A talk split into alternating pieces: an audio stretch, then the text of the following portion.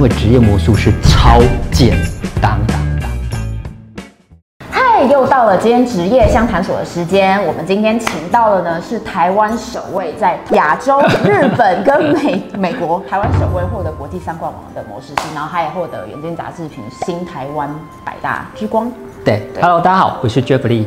嗨，那我们今天就是来谈魔术师这个算行业吗？其实因为魔术师，大家通常会觉得这是，嗯，就是好玩吧，就是很少人。错了，他现在已经是一个事业了，魔术事业。因为其实魔术可以做的很广，比如说表演，嗯、可是还有教学，教学，比如说小孩子的教学，又从幼稚园到国小到国中、高中都可以做魔术的教学。然后教学主要要教什么呢？不是教技巧，是教。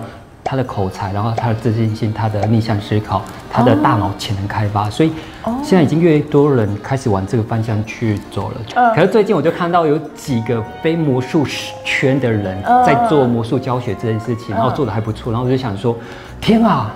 如果是由我们这种专业级的、国际级的来做的话，一定做得更好，一定可以做成一个品牌。非魔术师的人在教魔术这件事，有踏到你们行规吗？只是说他真的不懂魔术，所以他就买了很多道具，然后教小孩子道具。这样有一个很大的缺点，就是很容易把小孩子教成机器人，就是。因为他也不懂得魔术，他只会玩那个道具，只会玩道具，就抹杀小孩子的创造力。因为道具是经过别人的设计的，所以他只是懂得操作。因为道具是死的，你的那个表演才是活的。对对对对对。那如果大人呢？大人的会比较大人的话，其实会就是主要是增加他的魅力。因为有一些人他个性比较害羞，或是他想要跟一些女生。呃，有一些接触，他不知道该怎么做，他也不知不会唱歌，也不会跳舞，所以他可以学魔术，学魔术后就可以变魔术给这个女生看，然后增加她的好感，或是增加她的魅力跟吸引力。哦，所以魔术是有市场的，只是说现在大部分学魔术的人都是魔术师，然后魔术师大部分又是宅男，所以宅男并不会开发，不懂得开发这个市场。我 因为你给我的问题，我稍微看过了，就是有会探讨说如何成为职业魔术师，可是我要跟你说的是，成为职业魔术师超简单。真的吗？那说职业魔术师的定义是什么？我先说 A 好了，A 他家住家里，嗯、然后负担每个月自己吃的费用好了，嗯、可能是一万块或到一万五。嗯嗯嗯。所以他如果可以从魔术那边赚到两万块，嗯，那对你来说他是职业魔术师吗？可是因为很多人都要自己养活自己啊，他如果要把这个当成职业的话，他就不可能说到三四十岁还住在家里，然后赚两万啊。可是实际上。很多职业魔术师，他们都住家里。哦，真的假的？还是这样？如果你之后继续接触魔术圈的时候，你会发现很多魔术师的家境都超好。原来是这样，就那种有有房有车。我对魔术师误解真是太深了。因为这样他们可以撑很久。应该说，离开魔术圈的人，我发现他们基本上离开都是因为赚不到钱，嗯，然后没办法维持一定的收入，或是。跟他的预期的收入完全不同，嗯、所以他们就离开了。如果是抱着赚钱来心态来魔术圈的话，我相信大概三年左右他就会离开，因为这个真的是一个不稳定的收入。有时候你可以赚很多，有时候赚很少。嗯，有时候像这种疫情的时候，根本就是零，嗯，你没办法掌控。对一个想要赚钱的来说，这不是一个很好的投资。你从一刚开始就是在公司地下室的那个时候，你就地下室是后面，然后公司一开始是在某一个。道具店的后面的仓库，我就去帮学长，然后帮他做一些网站啊，或是企划书什么之类的。嗯，那有时候工作到很晚的时候，我就直接睡公司，然后睡公司就是直接拿三张椅子，然后就躺平，然后就直接开始睡。搬到最后一次搬是搬到新店那一边，反正就是在地下室。那时候为了节省所有的开销，因为那时候我非常的冲比赛，因为比赛你去搭飞机啊、报名啊，然后缴那个租。多少钱？多少钱？嗯，所以我要把自己的物质欲望降到最低，甚至不要付房租，把房租的钱都省下来。嗯嗯。所以我就是住在公司，然后有一个仓库，嗯，然后就放很多道具啊什么之类的，嗯、所以我就整理一个空间，然后就住在那边，然后就仓库里面买了床、书桌、衣橱，大概住了一年多。对，因为当你没有，当你不用付房租的时候，嗯、你的生活开销变得很低哦，你大概只要吃就好了。嗯嗯。吃一餐大概是自助餐，大概是八十。你看，嗯，一天大概花两百多而已，两三百而已，一个月不到一万啊，你要多省啊！天哪，这些省下来的钱就可以让你做很多有用的事情。比如说我们比赛的话，不可能去买现成的道具，因为你买得到，别人买得到，那 比什么？嗯，就不特别了。所以要自己做。比赛要自己做，自己设计，然后甚至找工厂厂商帮你刻字画出来之类的，要花很多钱。而且衣服对我们来说很重要。像我认识的一个魔术师，他是编扑克牌的，因为衣服他要藏很多之类的杂七杂八的暗袋啊什么之类，所以我们要花很多在这种无形看不到效果的成本上面，隐形成本。嗯哦，所以如果有人要跟我说他要当魔术师往梦想前进的话，我都会问他说：你能不能降低你的欲望，把欲望降到最低，不要低过你的愿望。就是当你赚到很多钱的时候，你能不能克制，不要去买名车啊，或者是名牌啊，或者是住宿环境什么之类都要要求的很好。一五年的时候，我的收入没有那么好，然后突然间接到马来西亚云顶驻场演出球，就上去了。如果魔术师可以接到驻场演出的话，他的费用会非常的惊人。我说海外大概是一千五到两千之间。多久的时间呢？你的作品大概是十分钟以内，五到十分钟左右。可是如果这种长期演出的话，一场是五百美金。可是每天都有，那时候我就是第一次赚到破百的收入，我觉得哇，不可思议。可是这时候就会有一个问题了，比如说你赚到第一桶金好了，一百万或两百万，嗯嗯，通常一般的人会拿去买车子，或者是投资房地产，或者是投资股票，嗯，没有，买梦想，你要拿去烧道具、烧魔术的一个表演。我知道我的个性，如果我不趁这时候把钱拿去买我的梦想的话，我可能无形中就把它花掉了。哇，你真的很不在意金钱。你知道，零零九年的时候，我去韩国看了那个魔术大师的售票演出，他在压轴节目的时候就变出一台直升机，啊，我要，我要，我要。你知道，就是那种念头一直在你的脑海里面深深的。在潜意识里面，所以当你有钱的时候，我也很犹豫，到底要不要破百万的东西，要不要砸进去？所以我那时候也问了几个朋友，他们全部把我推入火坑，要啊，当然要啊，因为不是他们出钱。所以我买了直升机，只演了两次，一个是，你是买吗？还是买下来？买下来？你是买下来？一六年还有那台？有，在我家的仓库。一般家里的仓库就是停车、跑车什么之类的。我的仓库是停了一台直升机。其实，如果你真的热爱魔术的话，不一定要成为职业魔术师，把它当成职业。你去做业余的话，有一个稳定的收入，然后平常用这个空闲时间去完成你的比赛作品的话，也是一个很好的事情。所以。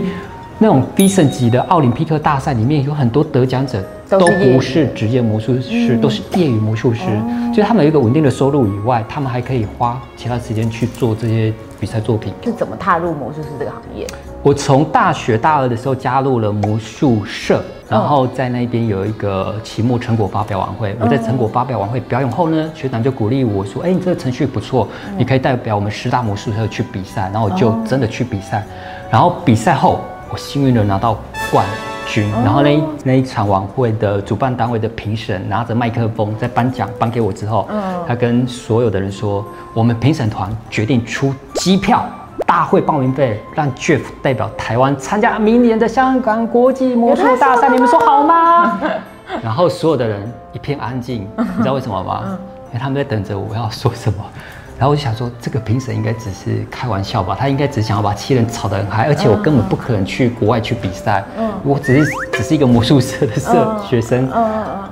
然后想说，反正反正他只是想炒热气氛，就帅气把麦克风接过来说：“我不要。”没有啦，开玩笑。我说我愿意。然后台下一阵欢呼，很像被求婚。然后接着接着我就真的去。呃，二零零四年的香港国际魔术大赛，嗯、那是我第一次搭飞机。那、啊、你出去很很紧张吧？对，而且我第一次搭飞机去比赛当炮灰。然后那一次比赛我得到第四名，第四名这件事情让我知道说，哎、欸，其实我不差，只要我再努力一点点，也许可能真的进到几个人一起一起比赛？你记得？那时候我记得大概有十五个人，大部分都是职业魔术师，嗯、很少有学生，所以 你真的是当炮灰。因为你之前你自己说你好像是其实小时候啦偏内向害羞。我是啊，如果家里有客人来，我就会马上跑到房间里面去，就是离开客厅，不想要跟他们碰面，不想要任何的交集。然后在学校的话，会跟同学保持一个距离，就也不想要跟他们太多的接触。嗯，因为你现在完全看不出来是内向害羞的系列。所以我是因为魔术的关系，有点像是我以前活在一个房间，这个房间是没有窗户的，然后是一片漆黑。嗯，然后。魔术有点像是一道窗户，然后打开了这个房间，让我走到外面去接触人群，所以魔术改变我蛮多的，改变我的未来。你刚开始怎么打破自己那个心房？那你可以站在舞台上面，面对一百个人、两百个人、五百甚至一千人的场合，接下来你面对一个、两个、五个，对你来说就是小 case 了。嗯，你之前有碰过在舞台上失误的状况吗？我零九年我去。北京参加每三年才举办一次的世界魔术大赛，魔魔术圈的奥林匹克。然后那一届是二零零九年，我台湾是第一次有参加资格哦，因为之前还不是那个会员国，所以不能去参加这个比赛。然后零九年是我是第一批代表台湾去参加的，然后那一批大概有三个人左右。然后在舞台上面表演的时候，因为我表演的是多媒体，多媒体就是会结合声光电，然后我在开场表演的时候。我的声音音乐没有被播出来，嗯，就我的所有的画面动画已经都开始跑了，拉幕的人不知道已经开始了，然后拉幕的人终于发现，哎，不对劲，然后赶快拉打开，可是我的一些那个动画什么已经都跑已经跑掉了，嗯，对，然后心情就非常的紧张，我天啊，怎么办？怎么办？在这个怎么办？怎么样的状况之下，我那个时候表演的是一个光碟魔术，魔光碟影，然后戏掉掉在地上。然后整个快崩溃，那时候我真的想在舞台上直接挖个洞，把自己的头塞进去，因为你台下台下坐了魔术师，嗯，全部都是魔术师，不是不是一般的观众哎，而且有一些魔术师还是大师，就是你崇拜的一些偶像，他们就坐在台下，然后还有一一堆国际级的评审，我那时候真的。大崩溃，然后演出结束后就直接走下台，走到厕所，把门关起来，哭了一阵子。天哪！就是调试自己的情绪。嗯。可是也是因为那一场比赛，让我看到来自世界各地的魔术的高手的冲击。因为来自了很多国家，比如说法国、意大利、英国这些国家的选手，平常你不会跟他们有任何的交集，就是这种国际级的大赛的时候，他们才会从各国然后飞过来，然后大家互相交流。嗯。所以那次的比赛让我收获很多，我看到了很多哇，我怎么没有想到可以这样。做这样做，所以回到台湾后，花了三个月的时间重新编排我的比赛程序，然后变得非常完整的，然后受邀到印尼参加一个电视节目，然后去表演，然后表演完后全场起立鼓掌。嗯，我们今天都竟然请来魔术师了，我们当然一定不免俗的要请魔术师来变一个 魔术。没问题，没问题。对，至少要纸跟笔。要纸跟笔是不是？好，这边有纸跟笔。然后我就画了一个圆，这个圆是一个结界，所有的结界就是里面的空间跟外面的空间磁场是不同的，所以你如果仔细看以前那个魔法阵，它一定是画成一个圆，因为在这个空间里面才能产生不同的虫洞之类的魔法力，所以魔法阵是启动魔法很重要的一个环节。我先。把这个放在这边。接下来真的是随便一张纸哦，刚刚是随便拿的。接下来我需要你的手机打开你的计算机的 app。打开我的计算机的 app。接下来我需要你一到九随便输入一个个位数字。好。好，接下来按一个加。按一个加。接下来我需要两个数字，输入你初恋的年纪是几岁？初恋的年纪，应该不会太早吧？不会。好，再按一个加。再按一个加。接下来我需要三个数字，输入你手机号码中的任意三个数字。好，任意三个数字。OK，嗯，这三个数字很酷。好，再按一个加。再按一个加。接下来我需要你手机密码六个数六个数字吧。六个数字。好，好，摄影机先不要拍它的密码，这样你才不会知道我的密码。OK。好，按等于。按等于。好，总和背得起来吗？总和背得起来。好，接下来你把它写在这个圈里面，这个魔法阵里面，嗯、然后小号折一次两次，捏住这个角拿给我。好，好，你现在按 C，先按 C。好，手机先给我，待会儿我用手机感应出你的。我拿到后面去把它撕掉。好，撕下来，撕下来之后，这张纸会分成两个部分，对吧？对，你说撕掉吗？对，就我撕下来，左手跟右手，你喜欢哪一只手？左手好了。左手。嗯。好，捏，先捏住。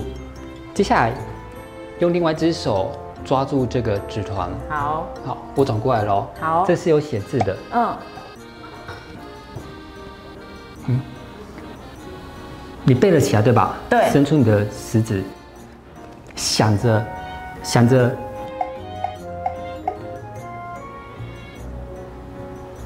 我的数字吗？你写的总共的数字有几个？四个。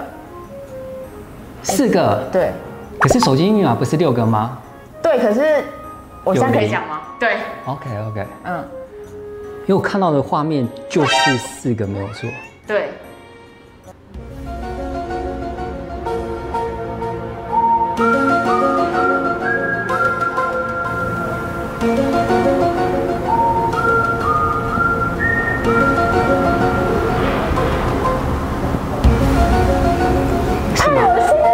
是一六零六吗？不是很确定。